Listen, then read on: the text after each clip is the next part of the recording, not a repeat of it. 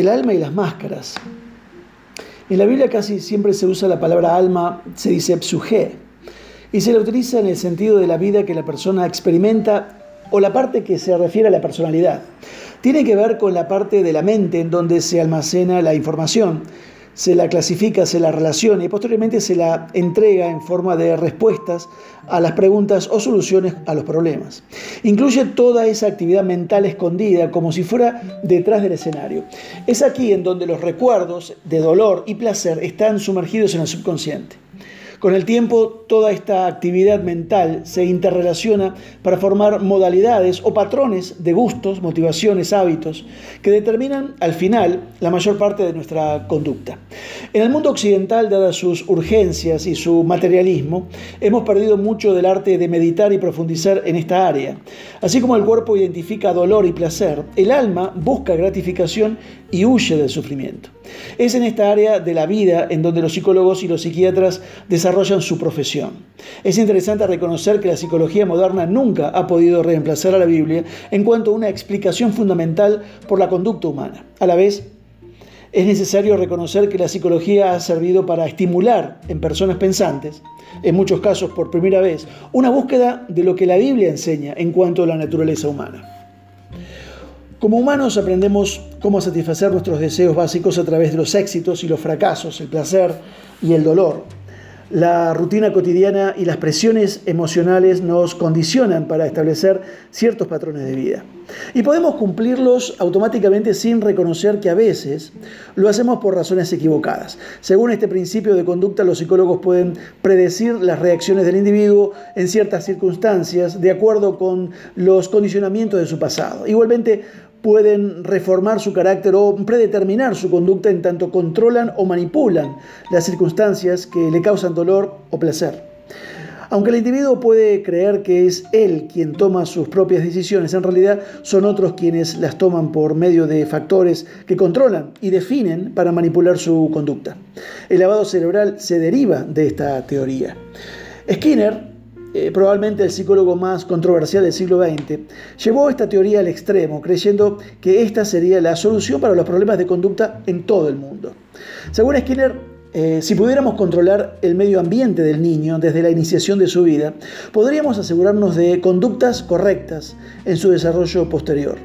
Las teorías del doctor Skinner se aplican cada vez más en la educación actual. Muchas aulas, en vez de ser lugares en donde se aprenden los fundamentos intelectuales para la vida, se han convertido en laboratorios donde teóricos creen que están moldeando la sociedad del futuro. Parece que aún no se desaniman a pesar del hecho de que están produciendo alumnos que, para su sorpresa, llevan armas al colegio y las utilizan tratando de resolver cualquier amenaza que perciben contra su orgullo. Skinner y sus colegas empezaron con algo que es parcialmente cierto lo que nos ocurre hoy puede afectar nuestras reacciones en el futuro. Su gran error fue convertir al ser humano en una máquina y olvidarse que tiene espíritu y también una conciencia de Dios. Sin embargo, aquellos que representan al hombre como un bulto de reflejos condicionados se acercan a algo eh, enseñado en la Biblia. El reflejo condicionado, en parte, describe el concepto de carne, según lo enseña el apóstol Pablo. Al rechazar la jurisdicción de Dios, Adán quedó en un estado incompleto. Con el espíritu neutralizado por su alienación de Dios, el ser intermedio, el alma, se une con el cuerpo y ejerce dominio sobre la persona. En Romanos 7, 18, como también en otros pasajes bíblicos, Pablo declara que la carne, o sea, la naturaleza pecaminosa, no es el ser verdadero, sino aquel ser que toma dominio. Dice, yo sé que en mí, es decir, en mi naturaleza pecaminosa, nada bueno habita. Por lo tanto, aunque la persona es una maravilla creación con gran potencial, es incapaz de por sí de lograr su alto destino. Esta carne, en los escritos de Pablo, es siempre eh, mm, presentada como débil, torcida, eh, jactanciosa, insegura, engañada por sí misma y desafiante ante Dios. Sus juicios no son confiables. Por sí sola no puede agradar a Dios, porque representa el intento del ser humano de valerse por sí mismo. El hombre vaga ahora, sin rumbo, tratando de compensar mediante la astucia y la actividad frenética lo que le falta de dirección. Finge ser completo y se niega con vigor a rendirse a Dios, como si esto significase la entrega de su independencia y la pérdida de su verdadera identidad. En este caso, este estado incompleto está a merced de su medio ambiente. Todo lo que hace es una reacción a lo que le ha ocurrido. Siempre está reaccionando, nunca actuando. Por lo general, lo que hacemos va en contra de nuestros mejores intereses. Por lo tanto, la sabiduría y la verdad se hacen relativas. El éxito consiste, dicen, en la manipulación de situaciones para obtener el máximo beneficio personal. Con el tiempo, estos reflejos habituales constituyen toda una personalidad que se proyecta como genuina, pero que nunca actúa en términos de verdadero ser. El ser intermedio, o sea, el alma, es algo así como un robot fuera de control. ¿Se acuerdan la famosa novela de Mary Shelley, Frankenstein, publicada por primera vez en 1818? Ahí nace la ciencia ficción. Esa novela conmovió al mundo cuando apareció, escrita por una joven de 18 o 20 años. Aparentemente el personaje principal era alguien con quien la gente podía identificarse.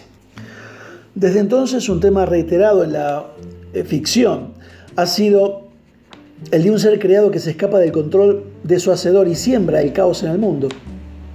La diferencia con la historia de Adán es que su rebelión no fue el resultado de negligencia por parte del creador, como en el caso de la historia de Frankenstein, sino el producto de una elección propia y libre. El caos que causa la persona sin control, aunque camuflado por nombres refinados y científicos, es esencialmente la misma hostilidad que la del ser creado por la ciencia ficción. La suma de todo esto es lo siguiente. Si Adán y Eva no hubieran tratado de separarse de su verdadera identidad e independizarse del Creador, no habría ahora necesidad de utilizar hojas de higuera ni vivir con disimulos sutiles. Que Dios te bendiga.